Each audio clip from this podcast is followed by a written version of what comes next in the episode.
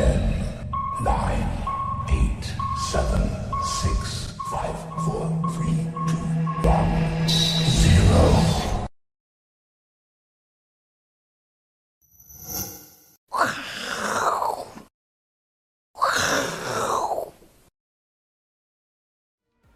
好，欢迎收看，我是金钱爆。疫情越来越严重了，请我们所有的爆粉们，大家保重健康，保重身体啊！同时呢，啊，我们今天的金钱爆哈，照例啊来做一下这个行前的说明。那行前说明第一个呢，请认定哈，首播有这个金钱爆的爆粉哈，这个 logo 哈，你看到才是首播哈。那此外呢，请各位呃记得哦，订阅加。开启小铃铛，好，那同时呢，因为金钱爆本身这个有所谓的加强定跟呃普通定哈，这个两定一起服用效果会更好哈，所以也欢迎大家来订阅这个加强定啊。此外呢，各位可以看到，现在金钱爆有说金科科财经吃货的官方唯一的小编账号，所以你要认定官方账号不是诈骗的哈，请认定金科科好。还有呢，就是在脸书上面哈。呃，时不时会有这个好康抽奖活动，好，是脸书独家幕后花絮，你会看到金钱爆的来宾有很多这个幕后的花絮，我都会放在好金钱爆的官方的脸书粉丝团上面，好，所以呢，请大家一定要认明正版，好，这个才不会受骗上当，因为现在目前这个假冒哈，呃，这个骗的东西是非常多，好，请大家一定要认明我们刚刚所讲的这一些，好，你才不会受骗上当。好，那。今天呢，要来跟大家谈一下哦，这个行情是低迷啊哈，低迷的情况之下，今年大家都觉得急拍弹，好，所以阿伦斯基好像啊，今年感觉起来操作也没有很顺，对不对？嗯，对，阮哥，我想请教一下哈，就是。因为最近操作上的确很大的困难，对，那我想说投资自己是最好的哈，对，所以我就看了您的书，好，然后在书上面，对，就是这本，我觉得很棒，谢谢，我觉得上面有个观念，想说。是阮哥的书，就请阮哥跟我们爆粉分享一下。好，那今年很难操作哈，但是我们对于金融市场，我们绝对不要这个悲观，好，我们永远要乐观，好，正面以对。那正面以对呢，最重要就是我们要怎么样找到对的哈，这个理财跟投资的决策哈，跟方法哈。那在我的书里面，其实我有分享很多我这十几二十年来的一些心得哦，跟大家呃来做一些呃双向的交流。那当然。在书里面有提到一个，就是阿伦斯基啊也关心的，叫所谓的标普家庭理财的四个象限。好，我们都知道说呢，在家庭的一个财务支出上，我们必须要把钱放对地方。好，如果你钱放错地方的话，你赚再多啊，我可以跟各位讲，都是打水漂哈。好，所以在这四个象限里面呢，大体上嘛，我们把它分成四个大区块哈。第一个叫做要命的钱呐，第二个呢是保命的钱，好，第三个呢是生钱的钱，第四个呢是保本的钱。我们就把我们的家庭财富呢放在这四个区块，不同的比重哦。比如说要命的钱，我们是放十趴。什么叫做要命的钱？要命的钱呢、就是短期消费跟生活费。好，你没有这块钱的话，哇，那你这个真的很麻烦啊。如果连连短期的这个生活开销的钱都没有，那你是不是要命了？好，所以呢，大概占我们的家庭财富大概百分之十。好，那另外呢，保本的钱是什么呢？保本就是。我们必须要啊保命了哈，保命的钱呢，就是在这个意外的疾病的保障啦哈，还有呢就是发生这个突变状况哈，家庭的专款专用上面，我们叫做保命的钱。那这一块钱呢也必不可少。那第三个呢，我们叫做生钱的钱，这个就是投资的部分了。今年不太好生钱，对不对？好，所以呢，在今年的投资策略上，我等一下会在后面跟各位报告。那观念上面，大家记得着重在收益哦，股票基金。房地产，哈，这些呢，都是我们可以放在生钱的钱上面，哈。此外呢，另外叫做保本的钱是百分之四十啊，就是着重在退休金、养老金的规划，好，它以安全稳定、长期为最重要的一个目标跟方向。所以大家把这个呃四个象限啊，把它区分一下，其实你的家庭财富呢，就处在一个很稳定的状况。那接下来我要告诉各位啊，我们人生有两个财富啊。好，一个呢是这个呃所谓机会财，一个是时间财。这两个财富呢，到底我们该怎么样去运用？各位可以看到，比如说股票的投资，好，比较属于机会财。机会财，各位一定要买低卖高嘛，对不对？那你要买低卖高，你要能预测市场。好，那今年的市场很不好预测，是因为今年的变数很多。好，同时呢，它的本质是风险偏好，所以记得哦，机会财它一定伴随的是一个高风险。所以它的机会在快速致富，但它也会很快的财富损失，所以策略面上、应用面上一定要停利停损。所以我们一再跟我们的观众朋友报分讲说，股票投资啊，你一定要设立一个停利停损的一个标标准哈。那时间财呢就不太需要停利停损啊，因为它是一个长期布局哈。但是呢，它需要什么？你长期的资金的一个投入，所以它有资本能力。基本上它是一个风险规避的策略，正好相反哈。那机会呢是长期的创造财富哈。那这个风险就是不要投资中断，比如说定期定额，它就是属于一种所谓的时间财的一个投资策略。所以这个投资策略呢，不涉及标的，比如说你股票也可以用时间财，基金也可以用时间财，ETF 也可以用时间财。好，那你也可以把它当成是这个机会财，比如说是单笔投资就是机会财，比如说定期投资呢就是时间财。好，所以定期定额跟呃单笔投资呢是两种不同的投资策略。那你在伴随着不同的工具去做组合，我相信你就可以度过今年这么难投资的一段时间了哈。好，那接下来要跟大家谈了，为什么今年难投资？因为华尔街的大佬纷纷跳出来喊空嘛。大家有看过这位大哥吗？可是鼎鼎有名的保罗·都德啊，哦，保罗·都德他是一个华尔街常常预测哈这个大事件的一个重要人物。那最近啊，他又接受了华尔街很重要的媒体 CNBC 的专访，结果大哥说什么？要听哈，大哥说保本，现在别想赚钱。好，也就是说，他看到了现在目前整个市况哦，是一个危急的市况。他说，这个保罗·杜德他是其实他是经营一个避险基金啊，他用这个个人投资的经历跟他很准确的判断，创造了非常大的财富哈。大家可以看到，呃，保罗·杜德 Jones 啊建议说呢。股票跟债券现在目前的环境啊，他认为是有史以来最糟糕啊！哦，然后呢，保本才是现在投资者要做的第一要务，就是先保住你的资本哈。那呃，联准会在金融状况已经呃急剧收紧的时候，大幅升息，美国经济将衰退是无法避免，这是保罗·杜德的看法。我个人呢，基本上是认同的。我认为现在也是保本第一要务，而且我认为现在目前全世界正走在一个。即将啊，这个铁达尼号要触及冰山的这样一个状况 哈，这个铁达尼号啊，叫准备前面一个经济衰退的大冰山，眼见在那边，我们就要撞上去了。联准会还在吹油门哈，你说这个情况危不危急呢？哦，所以我不是在吓大家哈，我们看到很多经济指标都在往下，等一下会跟各位报告。另外呢，经济人 Suzuki 啊，苏苏去他说呢，苏苏去先生说呢，科技股是泡沫，他说本周啊。联准会的会后会引发大跌啊，就在明天清晨了，对不对？哦，科技股所在的三个板块占标准普尔五百市值的一半哈。他说呢，这个过去的经验发现，泡沫哈不会是轻轻爆，好，它一定是很大的爆裂，好，整个爆裂，哦，大幅调整有跌五十趴或是更大幅度。那现在才跌多少？现在标普才跌十四趴，那后面还有三十几趴，大家要不要避啊？哈，如果是真的如这位大哥所讲的话。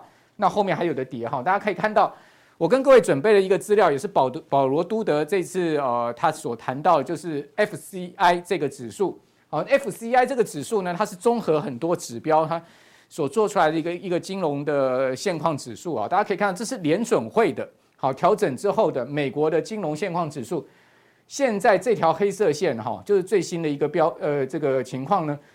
已经快突破这个零轴喽，也就它一旦突破零轴的话，事情就会开始变成危机了哈。它这个指标有三个区块，好，risk，好，就风险程度，哦，信用程度跟这个所谓杠杆程度。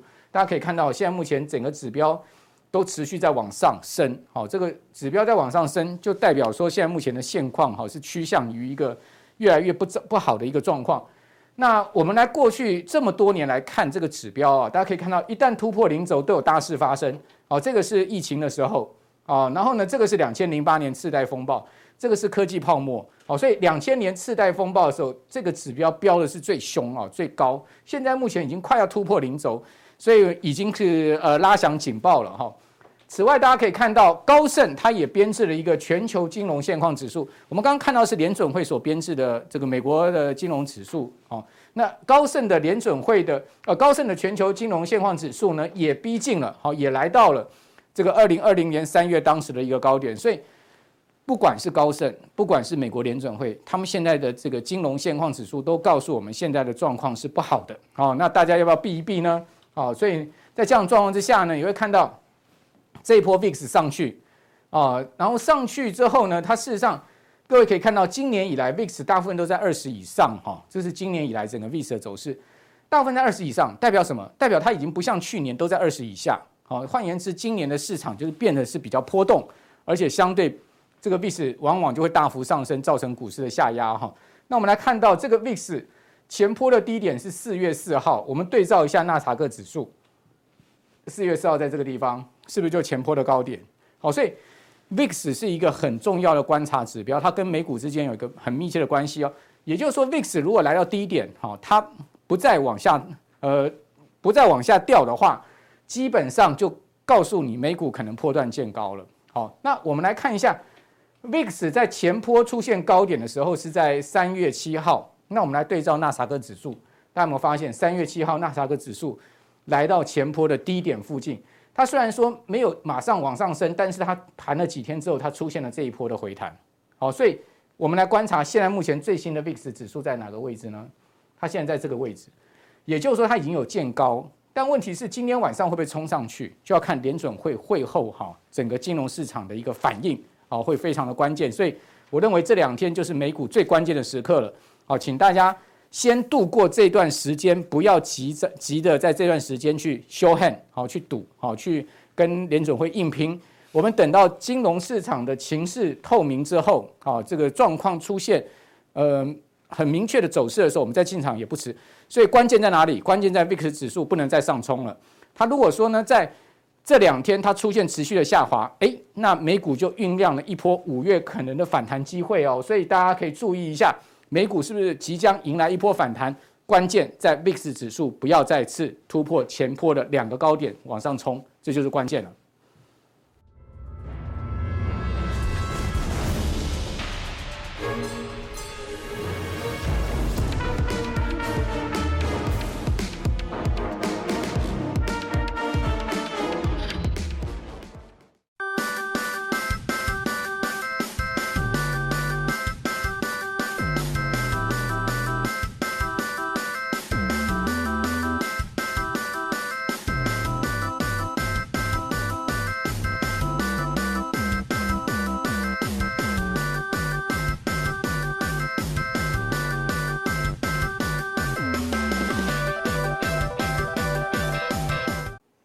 欢迎收看，我是金钱豹，那我是赵丽。那我们可以看一下哈，今天最重要的头条就是今天、明天的凌晨啊哈，终于要开讲了。那开讲呢，其实大家就知道鲍鲍尔到底硬不硬？因为 Fed 哈，今天理论上来讲的话，会升息两码了哈，这是市场的一个共识。为什么？因为升息一码或者是升息三码，其实跟市场预期的比较不同。那不同就会产生更大的变化，比如说它本来就升息两码好的，你现在升息三码，那市场也动没掉啊，你知道吗？会觉得怎么这么硬，太硬了哦，那太硬当然对股市会产生影响，就会产生不好的影响。可是假如升息一码呢？你以为很快乐吗？错，大家会想说啊，经济是不是展望真的是不好，降温太快了，不然怎么会突然之间只升息一码？升息一码的时候，大家不会想说啊，通膨是不是很低？大家因为现在的氛围，大家想。景气不是太好，所以升息一码也不对，所以我觉得就会升息两码的部分好。那另外一块就是在什么？它的会后的声明，会后的声明相对上来讲比较重要。那当然，这中间还有一个就是缩表的部分。那一般预期大概五月缩表或六月缩表，我想这也不会超出大家的预期太多了。大概就这样，只是说以 Fed 的会后啊鲍尔的一个谈话来讲的话，会影响到未来短时间这一段的股市的部分。好。那我认为啦，因为现在大家也不知道，那我认为呢，鲍尔的部分来讲，其实以现在来谈论未来的所谓的升息的部分，应该也不会太阴，因为现在大概鹰派的说法大概十一码到十二码，今年要升息到十二码，那这个真的是比较阴一点。那为什么我说不太阴呢？是因为其实你看到现在的原物料的部分，不管是原油，不管是镍价，不管是铜价，你所看到的大部分都是从。俄乌开战之后的高点已经都出现了回落，另外一个 PMI 的指数来讲的话，也都开始出现了成长趋缓的一个现象，再加上股市的部分，美股的部分来讲，最近也都出现了比较多的回档的一个修正，那这样会产生一个现象，就是大家的财富缩水，财富缩水的状况之下，其实说真的，需求减少之后，你的就是需求减少，你通膨的压力就不会那么的大了。所以我才说，为什么非得相对上来讲，哦，他的会后谈话来讲不要太鹰。那为什么一开始要跟大家讲这个？是因为呢，要先让大家安心一下了，好，不然大家真的很紧张。我说，我想很多人有可能又要熬夜到今天凌晨两点三点，那很麻烦了。我们先跟大家讲一下，好好来。那我们先来看一下大盘的部分。当然，大家会关心的，因为今年来讲的话，在美国时间三月十六号的时候，其实它曾经升息了一码。那那时候当下来讲，也有人预期会升息两码，不过大部分的人还是觉得会升息一码。那果不其然费的也升息了一码，对不对？那对于会未来来讲，当然那时候讲的是非常的鹰派哦，因为那时候大家预期在三月十六号之前，虽然预期三月份会升息一码而已，可是大那时候大家预期是什么？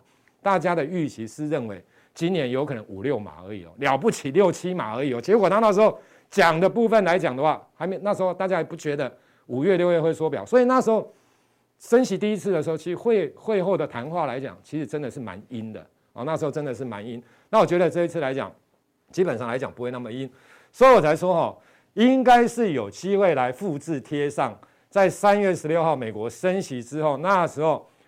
美股的部分来讲，就出现了反弹的一个走势。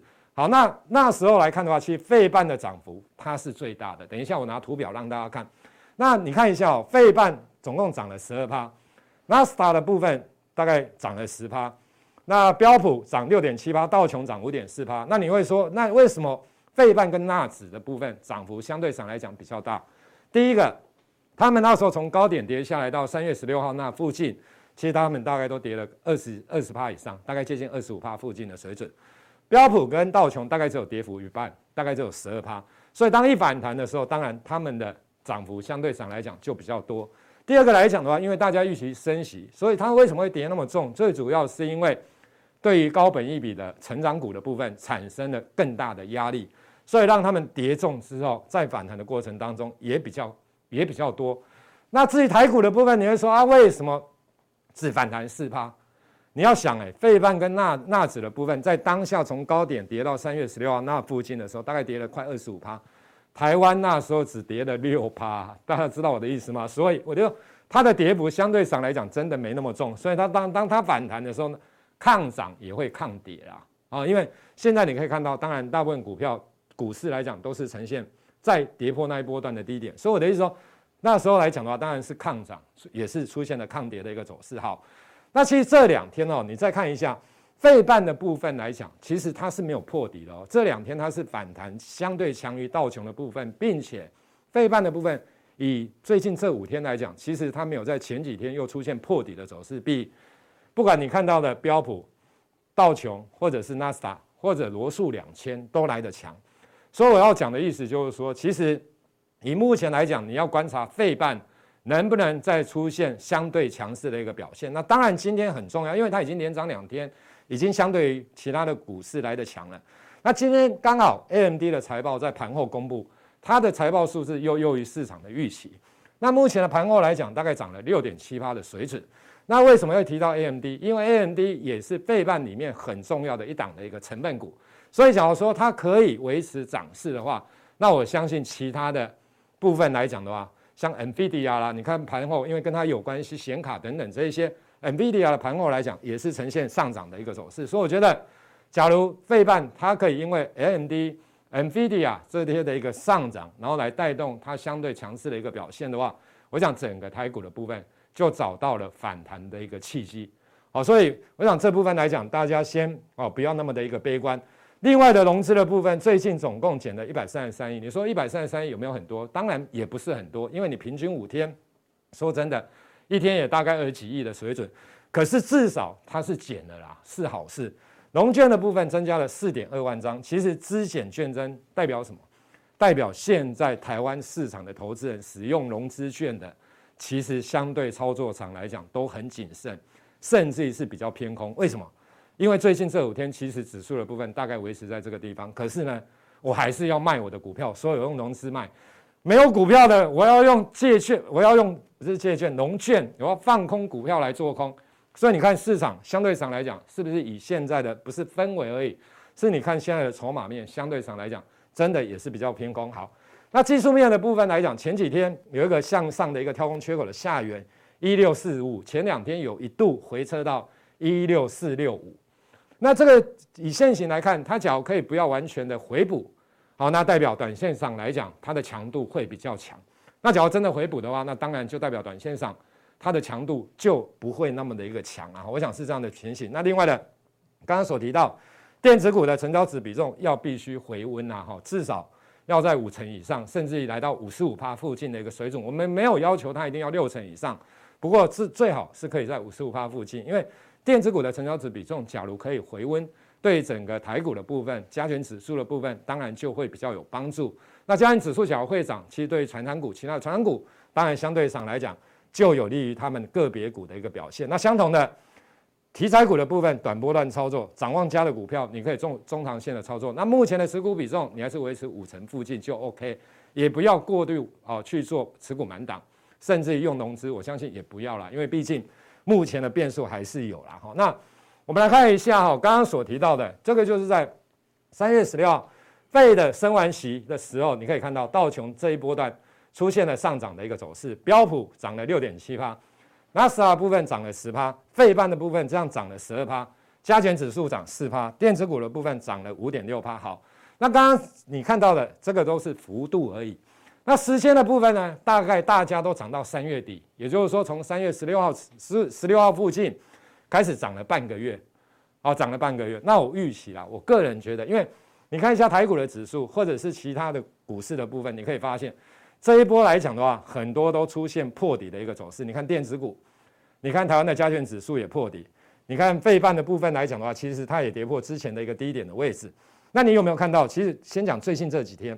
其实费半的低点在前几天它就见到了，可是你看纳斯达的部分来讲是在前两天才见到，那道琼的部分也是在前两天，那 S&P 五百的部分也是在前两天，反而是大家看衰的费半，它在前几天它就见到了所谓的低点开始反弹，所以多头在这个地方，假如要出现比较真正像样的反弹的话，其实费半是要进行领军的一个动作。好，那另外。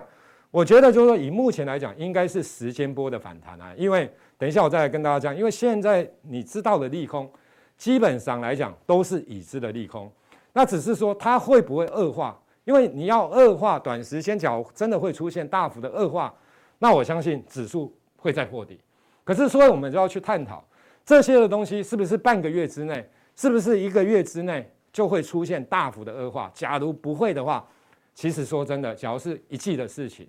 假如是两季的事情，假如是三季之后的事情，其实跌升之后，它有利于它的一个反弹，所以我觉得这一波时间应该不会只有半个月的反反弹的一个时间呐，它的时间相对上来讲，应该会拖得比较长一点点呐。好，那强度的部分，我我不觉得是会这么的强，不是说，比如说弹一个月好了，不是一个月都这样涨，不是啊，而是说它的幅度搞不好差不多，可是它的时间来讲的话，它会弹的时间。让整体的类股或很多的股票都出现所谓的一个反弹的一个格局，十千波的反弹大概就是会是类似这样，就是大家来进行所谓的一个轮动的一个走势，我想是这样的情形。好，那我们来解解读一下，为什么跟大家讲哦，很多的已知的利空，除非它短时间真的比较大幅度的恶化，不然遛狗理论的部分，比如说我基本面。向上或基本面向下，就是像像一个主人牵着一条狗，狗是代表它的所谓股价，主人是代表基本面。它走基本面往上的时候，主人往上的时候，狗当然它牵着，有时候远一点，跑得离主人远一点，前面一点，有时候后面一点，可是终究绕来绕去，它还是会回归到主人的身旁。基本面往下的时候，也是相同的状况。股票有时候短时间会超跌，超跌完之后，它有有可能就会出现反弹，那反弹之后再回落等等，我就是。这个是取决未来基本面的状况。好，那我们来看一下，美债殖利率在最近确实曾谈过三趴，十年期公债殖利率。好，那我们来看一下，大家会认为以今年的 Fed，比如说现在预期真的比较阴的十二码好了，你觉得在现在这种环境之下，不管是通膨有可能会降温等等，是降温啊，哈，不是说通膨大幅的往下滑，不是啦，就是说高峰有可能过了，那或者是。P M I 的指数，你像 P M I 的指数来讲，确实也都滑落。可大部分来讲，其实说真的，它都还是在五十以上的水准。代表它也是扩张，它只是扩张真的趋缓，就同大家所预期的成长的部分有可能呈现趋缓。那你觉得有可能五月份的不时候或六月份突然之间大家都只剩下五十以下吗？这个机会相对上来讲不大，虽然通膨的压力啦等等，这个当然都有供应链的问题等等。可是你说突然之间要在五月公布的 PMI 全部都跌破跌落五十，甚至六月都跌落五十，剩下四十七、四十八、四十五。我觉得这个机会相对上来讲，真的不是那么大。殖利率的部分，我相信当它都会提早反应了哈，因为因为越来越阴，所以大家市场对于 Fed 的预期越来越阴，所以它的一个十年期公债殖利率来讲，就出现了上涨的一个走势。那目前大家认为，纵使中性的利率水水准好了，原本有可能大家市场认为二点四趴、二点五趴，现在有的人认为到二点八趴、二点九趴。那现在重点来了，十年期公债殖利率来到三趴的水准的状况之下，除非费的鲍尔他讲的真的非常阴，不然理论上来讲，应该三趴这个位置点，在就短时间而言，它会进行震荡滑落的现象，不至于再一直往上冲。所以在这样的架构之下，其实对股市相对上来讲，平价面，我讲的是平价面，相对就会比较正面。缩表的部分，这个也是已知的，大家已经预期，不管五月缩表、六月缩表，每个月缩表九百五十亿。我想这部分大概是已知了，除非更阴。那另外的科技股有压等等，那当然这个也都反映了，因为之前大家预期升息，所以这一波的科技股它的估值的修正，其实真的非常的一个大。好，所以我的意思是说，其实你看到这些的东西，要告诉大家的一件事情，就是已知的东西，除非突然之间真的冲出黑天鹅啦。啊，真的冲出黑天了，不然的话，理论上就短时间，我不是说长时间，中长线不不会再破这个这个位置点，而是说就短时间而言来讲的话，其实当股价跌升之后，已知的东西它会让只要短时间没有出现大幅的恶化的状况之下，它会让股市出现所谓的生命力，生命力就是反弹的一个意思。那它的强度当然就要取决，所以我们再来看，你比如说像 S&P 五百。最近在公布很多的企业在公布财报，至少七十趴以上已经公布 S&P 五百的企业的财报，七十趴以上都是优于市场的预期。你可以看到台股当中公布的企业的财报，第一季的介绍，其实大部分也都优于预期，当然也有比市场预期来的差，这个都有。可是当然大部分都是优于市场的预期。对于未来的展望的部分，一些大企业其实说真的，展望相对上来讲。也都是比较正面一些些，不像有些外资写的，好像一副就是马上要挂。所以你可以看到现在很多的外资写的报告，哦，等一下我会真的跟大家都做说明。所以你要去看它的内容跟它的时间点的一个部分。好，所以我们来看一下另外一块，就是在中华电跟台股的部分，因为最近很夯，大家很多人都觉得啊，中华电跌了，是不是台股就要涨了？我们有图有真相，我来跟大家讲，这是从去年一月份到现在的周线。这个是台股，这个是中华电。好，那我们先来看一下中华电。中华电这边涨上来的时候，其实你可以发现，加权指数也是涨上来，对不对？因为这个是在去年的时候来到低点的时候，其实股价开始涨的时候，它也中华电涨，那加权指数也涨。中华电真的从从二零二零年三月七月三号这一周跌下来的时候，其实你可以发现，加权指数当然它还是涨，就是说中华电涨，那时候台股也涨。中华电跌下来，台股也是涨，然后之后进入整理。那这个阶段就是你可以看到，中华电曾经这下一周突然之间出现重挫。那当然，台股的部分其实在下一周也是重挫。这一条线的旁边，中华电拉出了长的线，你有没有看到？中华电重挫了，台湾的加权指隔一周也是重挫了，跟它同一周重挫。假如说它重挫，那我们要涨，那它重挫的是这一周隔一周的时候，那这个隔一周应该也要大涨。它也没有大涨，它也是重挫。那我们再来看这个地方，这个地方来讲，中华电重挫了。八月二十七号这一周，那当然它有反弹。可是说真的，你可以看到重挫下来整理，台股的部分大概也是维持箱型整理。那最近当然，中华电最近这两三天重挫，那台股的部分大概还好。其实我要跟大家讲一个结论啊，中华电跟台股的关系大概是这样子啦，这是我的看法。因为买中华电的基本上都是寿险机构，都是这些机构的法人。其实你像自营那一些投信那一些，其实说真的，投信当然也会买啊，自营基本上不会买。那当然像寿险应该是买的更多啦。所以当股价当大家避险避险的时候，想要避险的时候，因为中华电这种股票相对上来讲，它的贝塔值比较小，就是说它跟随着大盘，大盘跌的时候，它有时候是逆势涨，也有可能跌。那所以他们的资金就会往这个地方。其实这一段就是最明显的，因为那时候的科技股的部分来讲，因为台湾的这些投信，其实基本上来讲，大部分很多都是买所谓的科技股的部分，寿险的部分也是相同。所以当大家看不好电子的时候，确实你可以看到中华电信真的大涨，因为资金往这个地方来进避险。可是重点来了。当股价涨到中华电涨到这个地方的时候，你跟很多你指数来讲好了，或者你跟很多的电子股，现在从之前的高本益比、低股息、低现金股息殖利率，到现在跌到现在，都已经变成低本益比跟高现金股息殖利率的状况之下，他们当然会去取舍啦，谁贵谁便宜，大家懂我的意思？就像前半个月之前的或一个月前的金融股，那时候在涨的时候也是一样，很多的投信。很多的寿险在买进，可是当它的股价真的被高估的时候，跟其他的类股或个股来做比较评价的时候，反而发现它的股价是贵的，它就容易遭遇到卖压。所以这个告诉我们一件事，就是代表中华电现在的股价基本上来讲不会涨了。那卖出来的这一些寿险或者是投信，愿不愿意把资金转战到其他的，不管传产或者是电电子，当然取决于他们对于未来的展望。可是我个人觉得应该会啦，因为不管传产或者是电子，其实有一些好的公司跌到这个位置点的时候，其实甜蜜价哦，短短波段的甜蜜价其实都已经跌出来了啦。所以大家在操作上来讲，我想是这样的情形，不是说中华电涨哦，台股一定会涨啊，这个不一定，而是说现在可以看到这些法人认为中华电贵了，卖出来的资金能不能转移到所谓的哦其他的一个类股。好的一个部分，我想是这样的一个情形。那当然，好，阿伦斯基，我们的小编哦，想要问一下啦，哈，对，我想问一下赵立哥哈，就是有关于这两天台股出现了一个凹动量，那这样算是凹动量吗？然后如果说真的是凹动量，那它的走势会是怎样？好，没错，我想以目前来看哈，因为这两天哦，确实都没有超过两千亿了哈，在这个地方大概都还有两千五百亿。当然，你假如说从今年从它这个线型在十二月二十号到现在以来，真的量能是最小。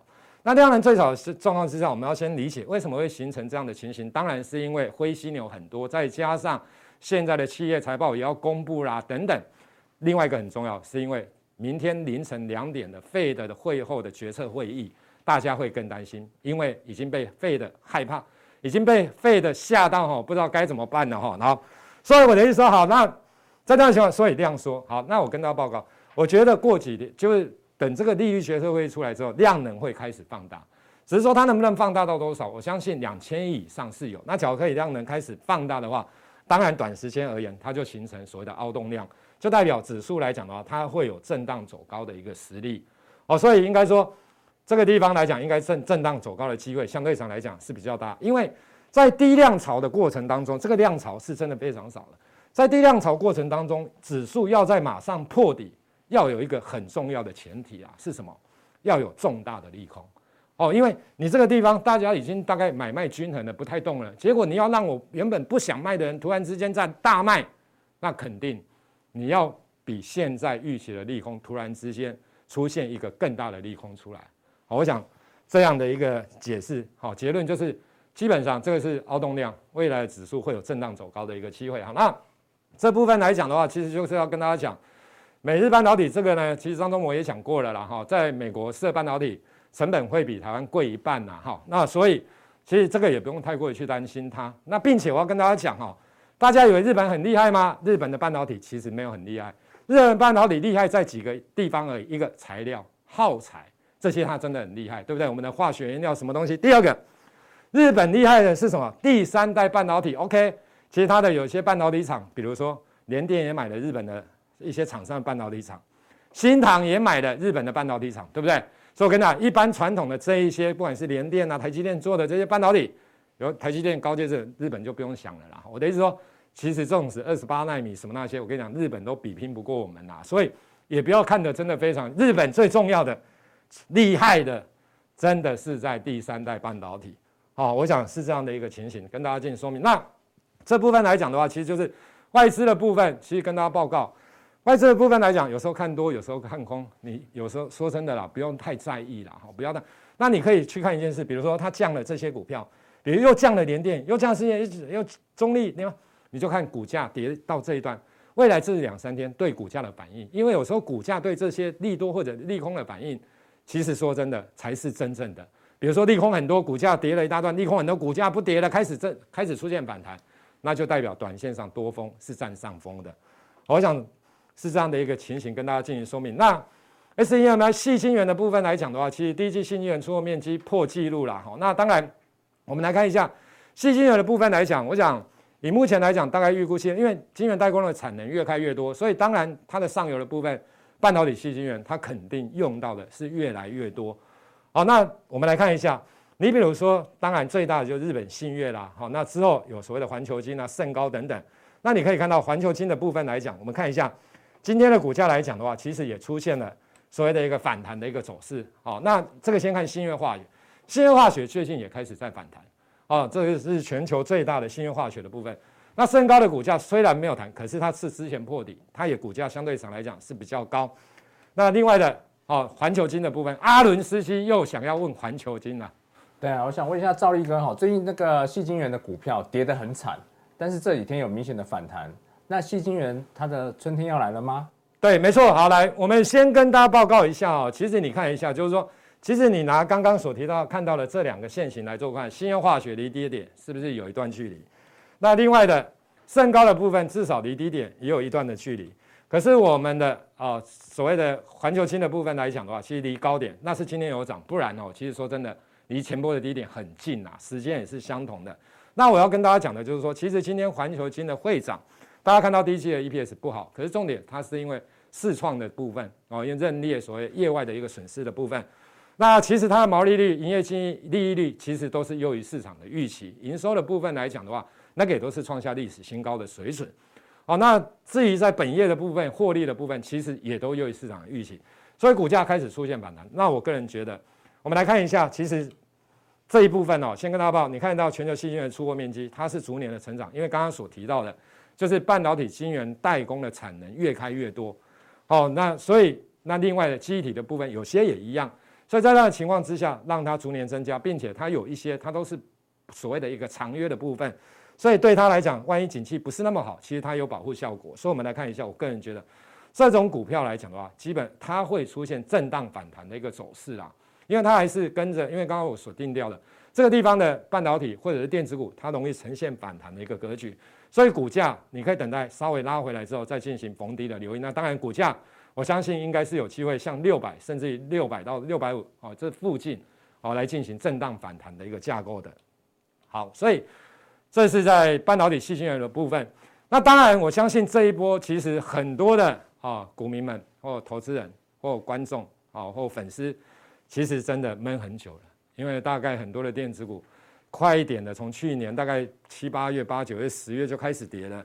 慢一点的，大概从今年像台积电这一种慢一点的，也从今年一月份开始跌，跌到这个地方。我相信很多人对电子股真的非常非常的没有信心，都认为电子股这个地方有可能只是短线上一两天、两三天的跌升反弹之后又要破底。